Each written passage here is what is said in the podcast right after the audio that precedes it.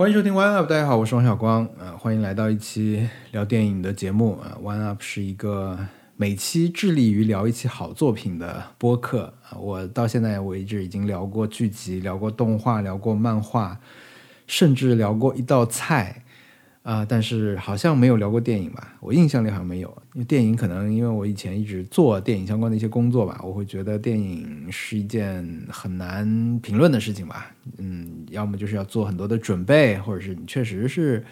呃，以前就做好了很多准备，你很多积累，你真的可以说的很好，我觉得才能说电影。啊，但是最近有一些想法上的变化，可能也是因为之前也聊了一些别的节目的时候，也觉得。换一个心态啊，不要觉得我要做一个很盖棺定论的节目，就是我录下来这期节目以后，它就代表真的我所有的观点。然后，如果不同意这个观点，我就要说服你呢，我就不要承担这样的一种使命感，而只是跟大家闲聊起最近的一件热门的事情的时候啊，比如最近上映了《沙丘》，我们就聊聊《沙丘》。这样的话，如果只抱着这样的期待的话，好像还是可以聊一聊。所以今天呢，我也尝试着。啊，聊一聊《沙丘》啊，聊一聊我今天刚刚二刷的那么一个作品。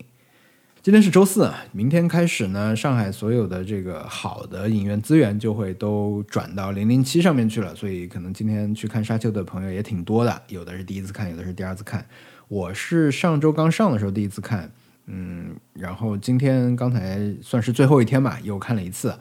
呃，两次看的都在上海的这个环映影城的这个激光的 IMAX 啊，看的二 D 的版本，应该是理论上挺好的一个版本吧。呃，挺推荐这个影院的。这个影院因为除了屏幕好之外，它的这个座位也很舒适，尤其是它这个座位前方啊，座位前方那个膝盖前面的空隙很大，我觉得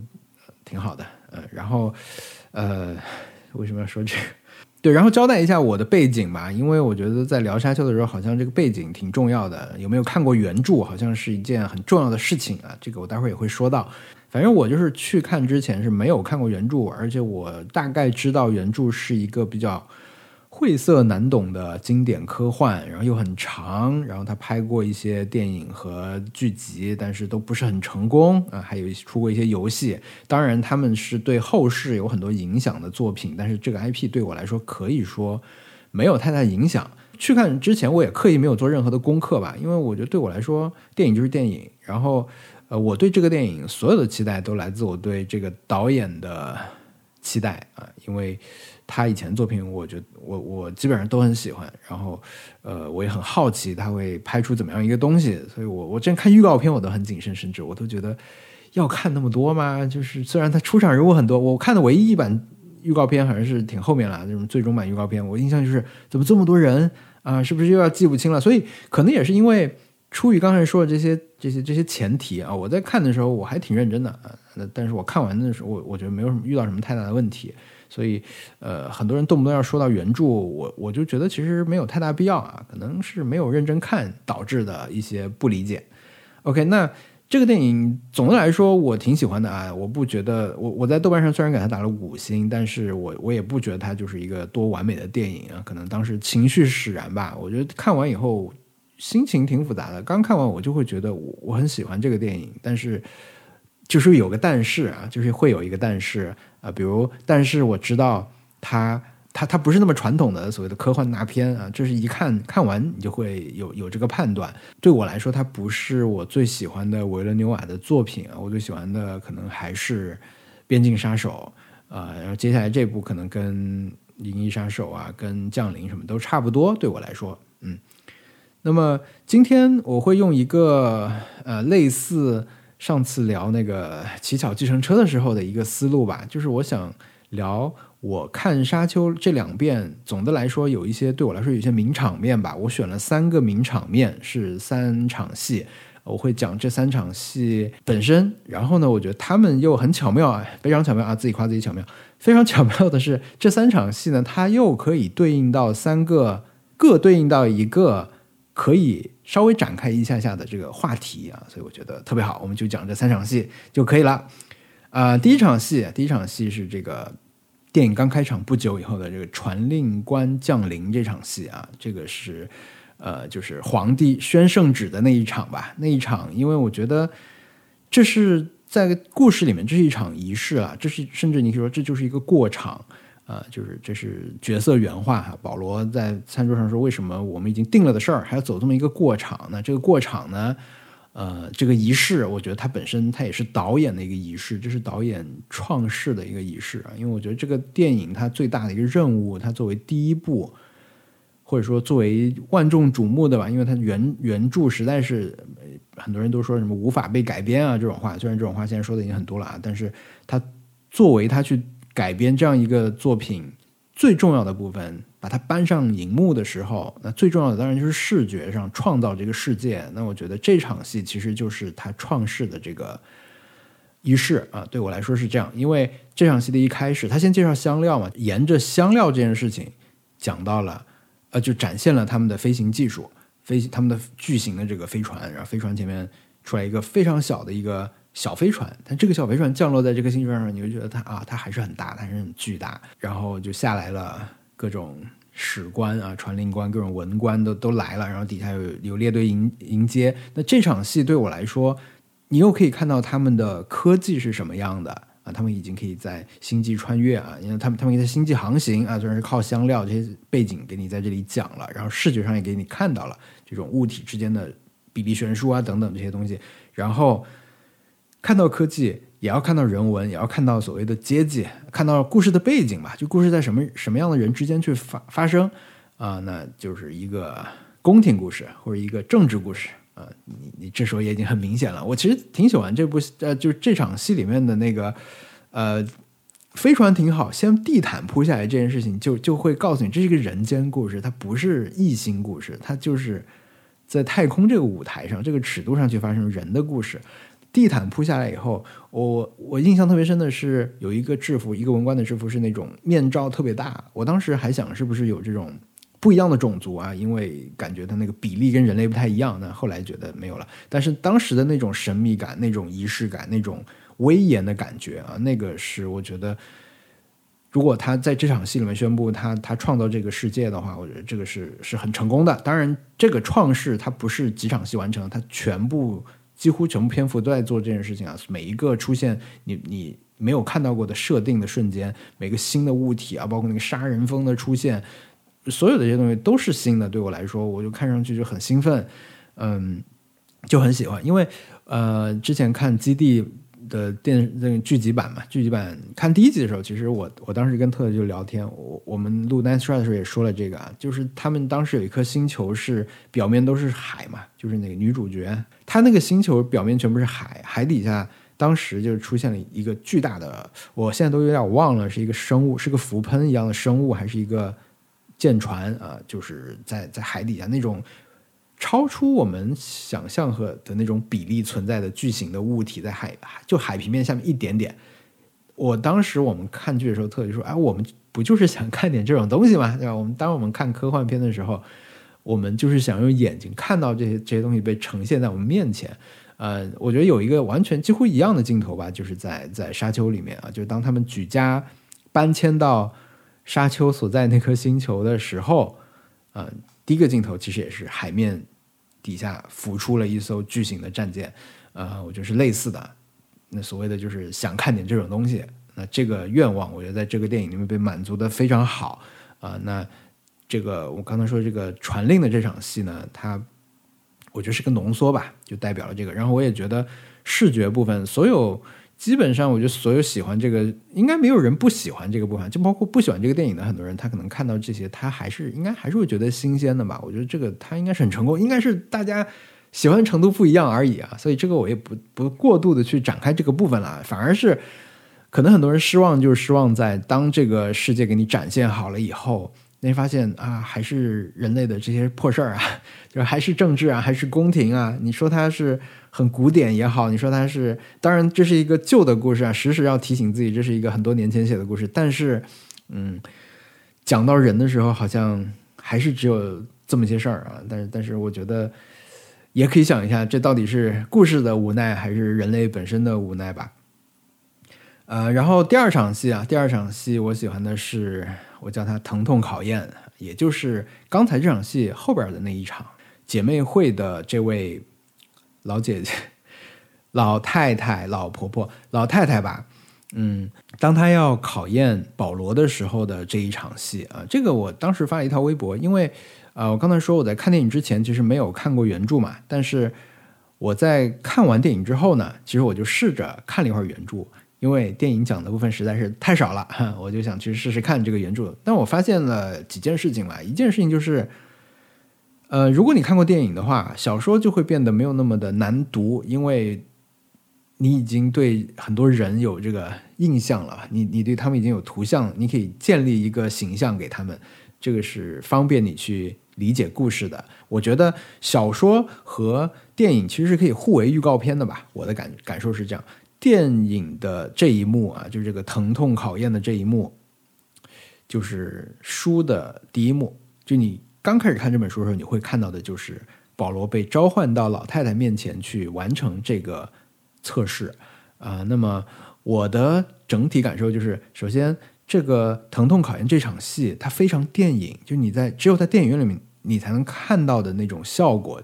我我当时截了一张图啊，就是那一页书，那里面那个老太太特别啰嗦，那老太太她呃不完全不像电影里面那么的威严和不可抗拒，就是她说的每句话，你感觉你都不能违背她。他甚至在书里面他会说：“我看这个中文版，他的翻译是这样的。他说，我现在用戈姆刺指着你的脖子，戈姆刺是最霸道的武器，是一根针，针尖沾有一滴毒液。啊哈，别想溜，否则就让你尝尝毒的厉害。对，就是，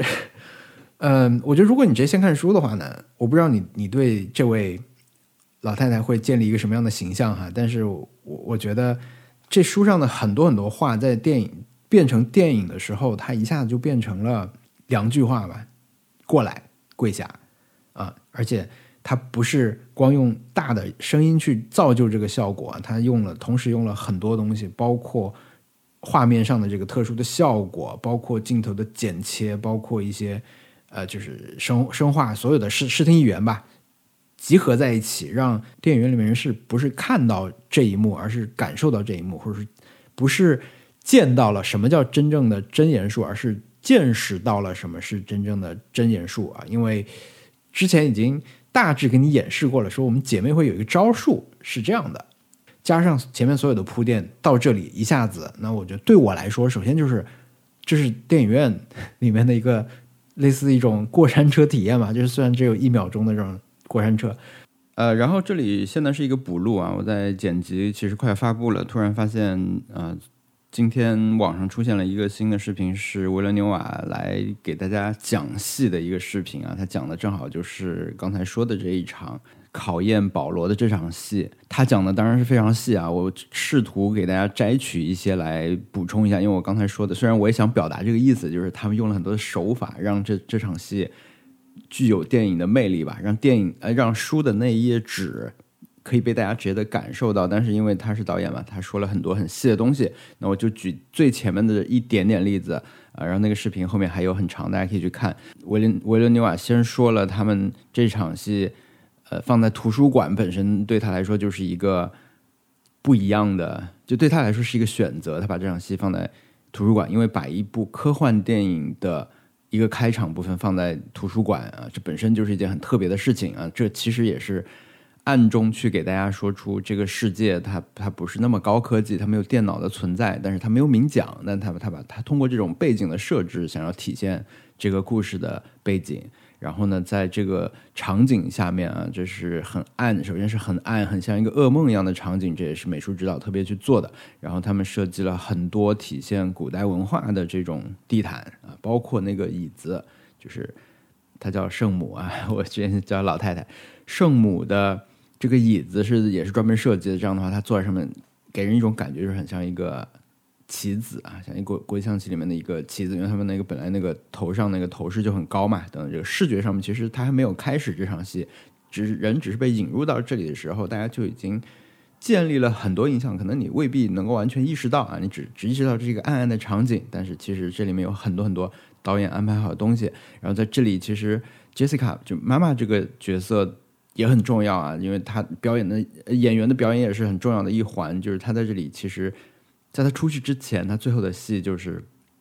啊，就是圣母让他出去了，然后他在这里，他的手是很仓促在这里，他特别特别想去触摸一下保罗，但是他又不能触摸等等这些细微的表演，全部都是有用意。然后，呃，他出去了，就就是我觉得 Jessica 在这里这个戏份，我们一开始看，你觉得为什么他表现那么夸张啊？是不是有点浮夸什么？但其实不是，他就是通过他的表演，让你意识到这个这个考验是会死人的。这如果通不过考验，儿子就死了，就是这是一件很严重的事情。这些事情都是通过妈妈的。在屋里，在屋外，所有的这些动作来表现的，然后再讲这一瞬间啊，就是我把它描述为过山车的那一瞬间，他们做了很多选择，呃，就是维伦纽瓦他说他曾经想过这个真言术对人心的这种指挥的效果、命令的效果怎么去体现，他想过是不是就让保罗就是浑浑噩噩像僵尸一样就往里走就好了，但是后来他们的选择是用一个快的啊，我觉得这种选择，它其实也是把文字变成书的时候的。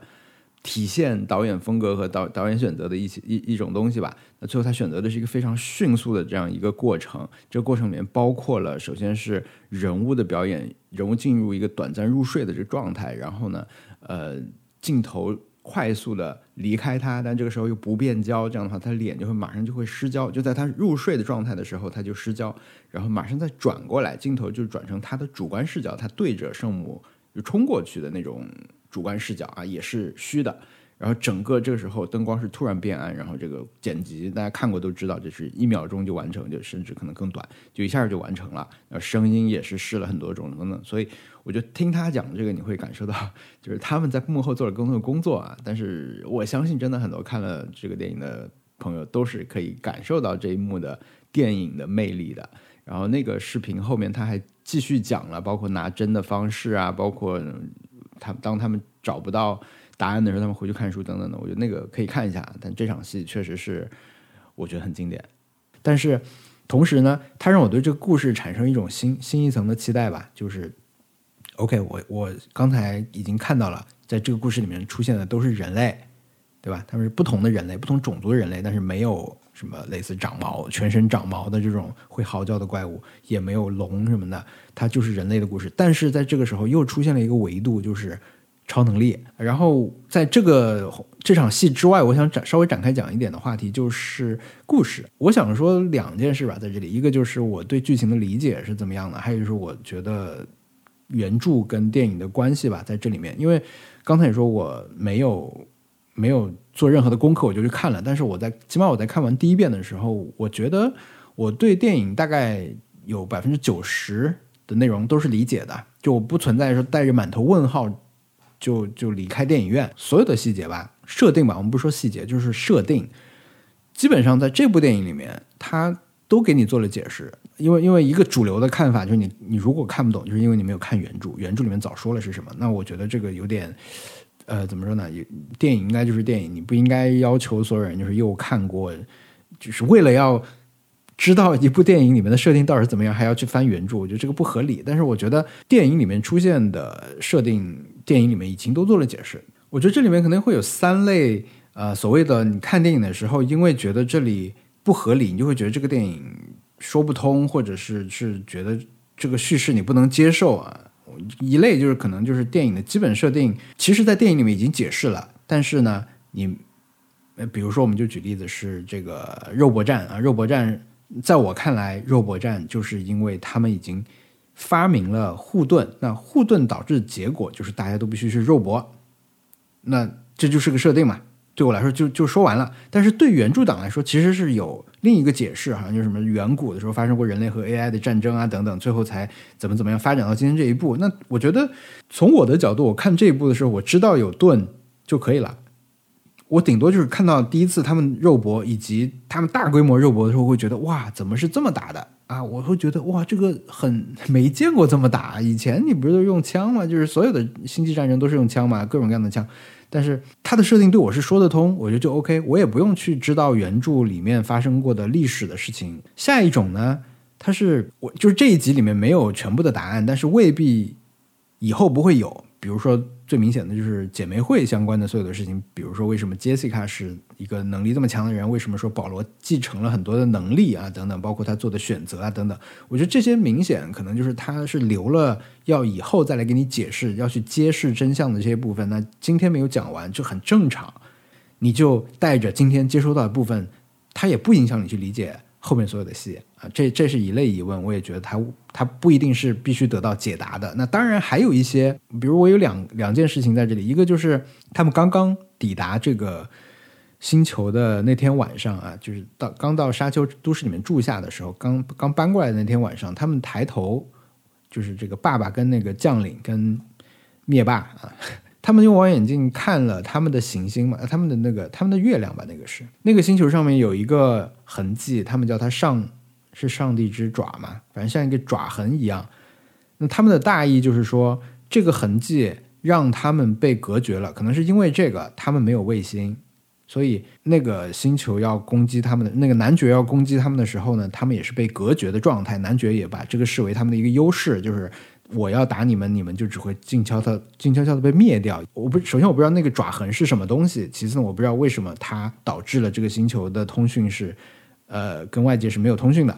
也许原著里面会有，那我不知道，但我觉得无所谓，就是他们把这个当做一个背景告诉我，我就可以了啊。你们再再去讲别人故事就可以了。我就我对故事的要求就是这么的低啊。我觉得这个电影里面有一句话吧，就是可能可以代表我对这个电影的。所有的这些硬伤的这种看法，就是不要寻找特定问题的答案，你就只要经历眼前的一切。我看电影差不多就这样一个心态，所以我遇到这些问题的时候，我基本上都还过得去。那其次呢，就是可能大家觉得你你最后这么平淡的就结束了，就就是一个大型预告片啊。这一点我本来预期的结束比现在更早，老实说，就是我预期的结束是我很多次了，我没有看看表看电影的时候，但我觉得啊。差不多了吧，差不多了吧，因为我知道他这这一集不可能再有什么大事儿发生了，因为他他就这样嘛，他他当时那个局势已经这样了，无非就是他们流落到哪儿的问题，呃，但是其实我看完第一遍以后，大致已经有了一个对这个故事主线的描述啊，但看完今天看完第二遍以后，我觉得我可以更明确的说，这个这个电影的故事其实一句话就可以讲清楚，就是保罗之死，就是这个公子保罗之死。对，因为这个电影从头到尾讲的就是这个家族的公子继承人保罗，他突然被告知自己的命运以后，然后要去对抗这个命运，或者说他在选择自己是对抗还是接受的这个过程中发生很多事情，但是这个发生的过程又是很迅速的，然后他就在这个过程中他自己的成长呗。那么第一集正好讲到的就是。保罗这个角色死掉了啊！这个死掉了有两个层面，一个呢是在他的敌人的眼中，在呃那些我一个星球的名字都记不住，在那些大坏蛋的眼中，他们已经死在了飓风中啊！就是他们整个直升机已经不可能有生还的可能了。就在呃物理层面上，他们觉得已经消灭了保罗这个角色。那第二个层面呢，就是。很重要的一场戏哈，就是最后的那个决斗啊。很多人觉得那个决斗很无聊，因为它也不是什么大场面。然后，呃，而且很多人不喜欢这个戏里面一直出现的这个闪回嘛，就是一一呃所谓的闪回吧，其实就是它的幻觉部分吧。那幻觉一个是多啊，一个是感觉很重复啊。但是我特别今天看的时候吧，我觉得那场戏其实很重要啊，因为呃，我们说这第一部。沙丘，它整个讲的就是保罗发现自己的命运并死去的故事。你也可以说，它是在文化上面的一个踏入下一步吧。因为我看的唯一一个这个周边的东西啊，我其实就在豆瓣看了个帖，他听了那个诺兰跟呃维伦纽瓦的一个对谈吧，里面有一些信息啊。这个信息里面其实有呃，就是维伦纽瓦说沙丘。讲的其实跟阿拉伯的劳伦斯是一样的一个故事，他讲的就是一个人他逐渐的认同并且加入了另一种文化，然后反过来对抗他自己本来的那个文化这么一个故事。那么如果你这么去理解的话，那第一部完全讲的就是他离开，他开始离开自己的文化的这个故事。他他他的第一阶段吧，就是在现实层面上面是通过他们家族的这个。瞬间消亡的这个历史去表现的，但是呃，大家不太喜欢的这个反复插入的这个幻觉的部分，我觉得是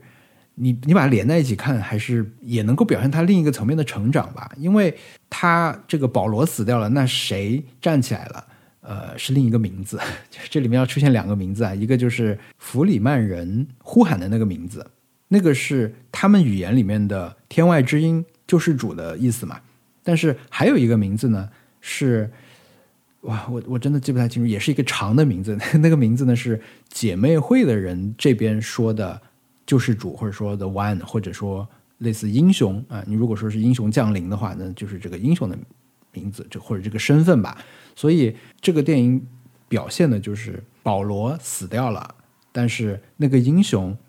站起来了，英雄觉醒的这样一个关键的瞬间，其实就是最后他们那个那一场决斗。然后那一场决斗，大家注意到，因为以前保罗的幻觉里面其实发生过几种状况，一种就是他反复反复梦到的这些场景吧，可能是表现他这个人，呃，他这个人体内的这种预言能力的苏醒。啊，因为他开始梦到一些零散的片段，然后呢，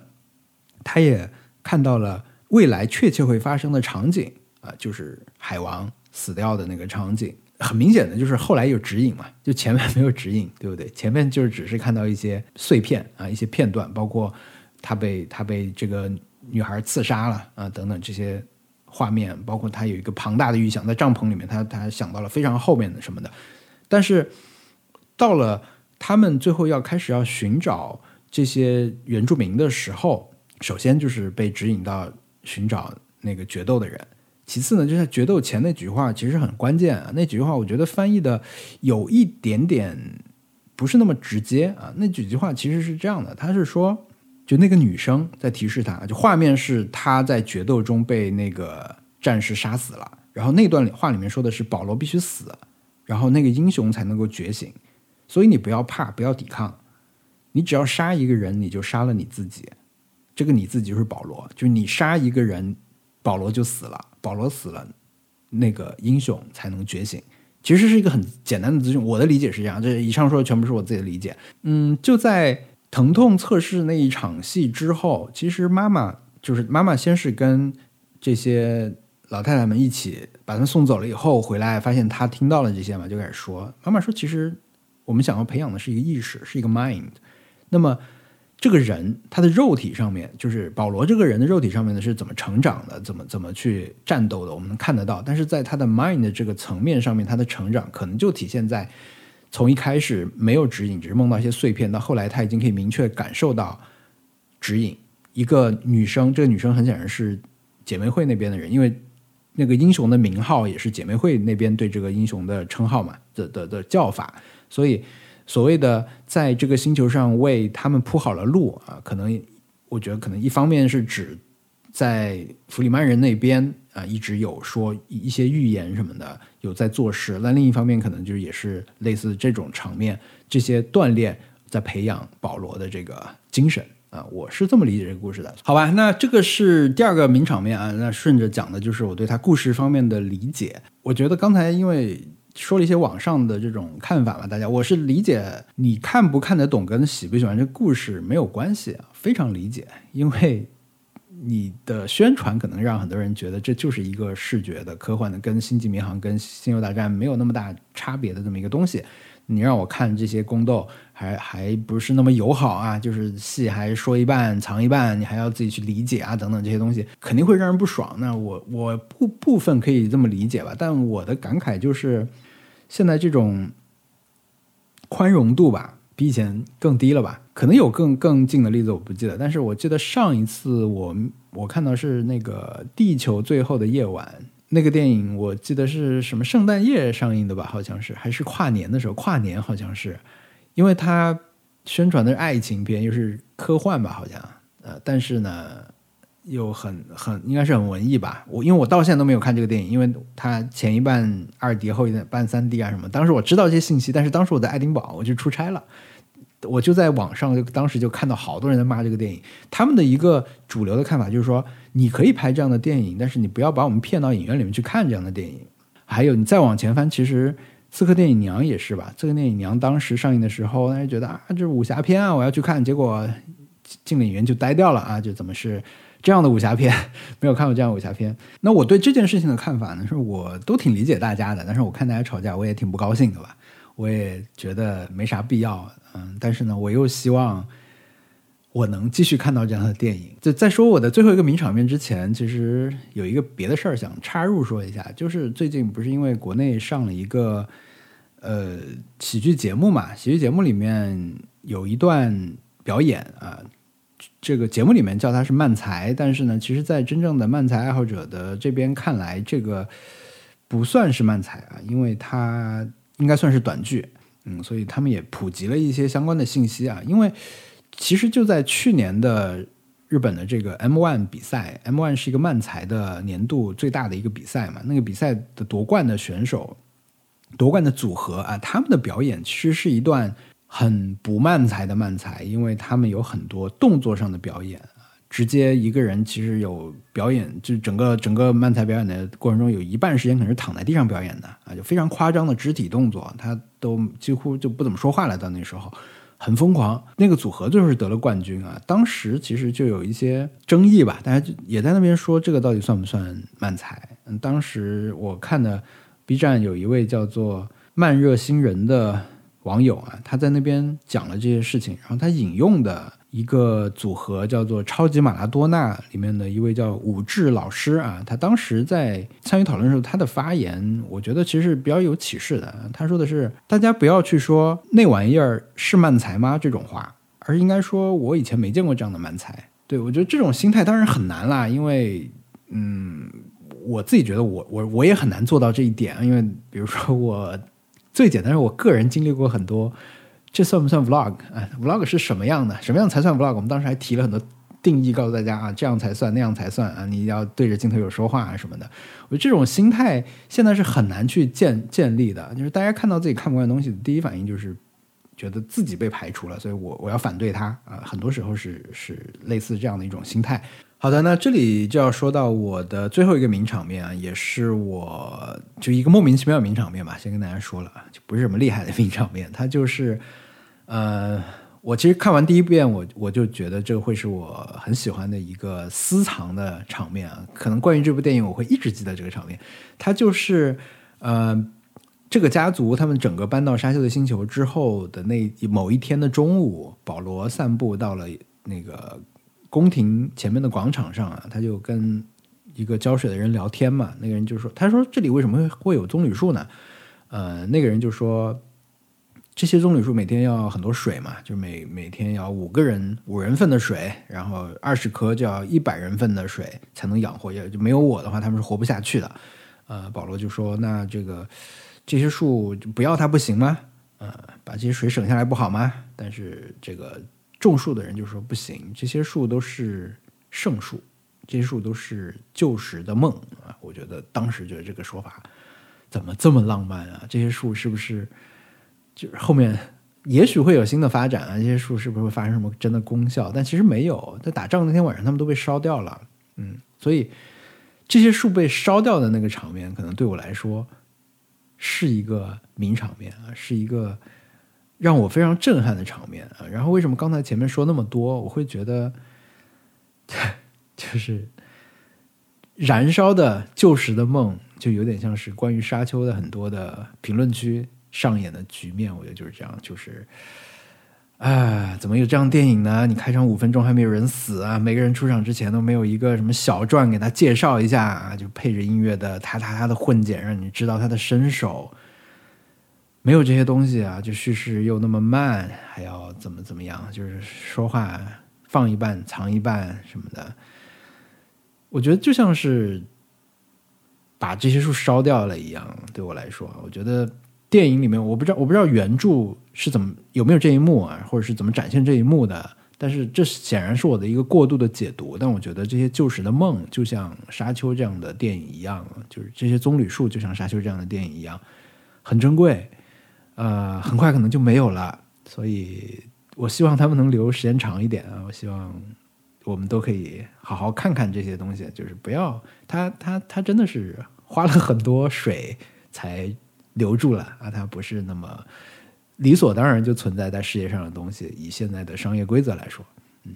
所以这是我的一个私藏的名场面啊。希望大家更宽容一些，对自己嗯不理解或者说是你确哪怕你确定自己不喜欢嘛，我觉得对，可能可以可以宽容一点啊，都让自己能够有一个很包容的心态啊。我们就说，哎，不是说这叫什么科幻电影，而是还有这样的科幻电影呢，对吧？这样感觉会好一点。好吧，那今天这期就先聊到这儿。欢迎大家在你收听的平台来跟我留言互动，也欢迎你把这个节目推荐给你的朋友。谢谢大家啊，我们下期再见，关注我。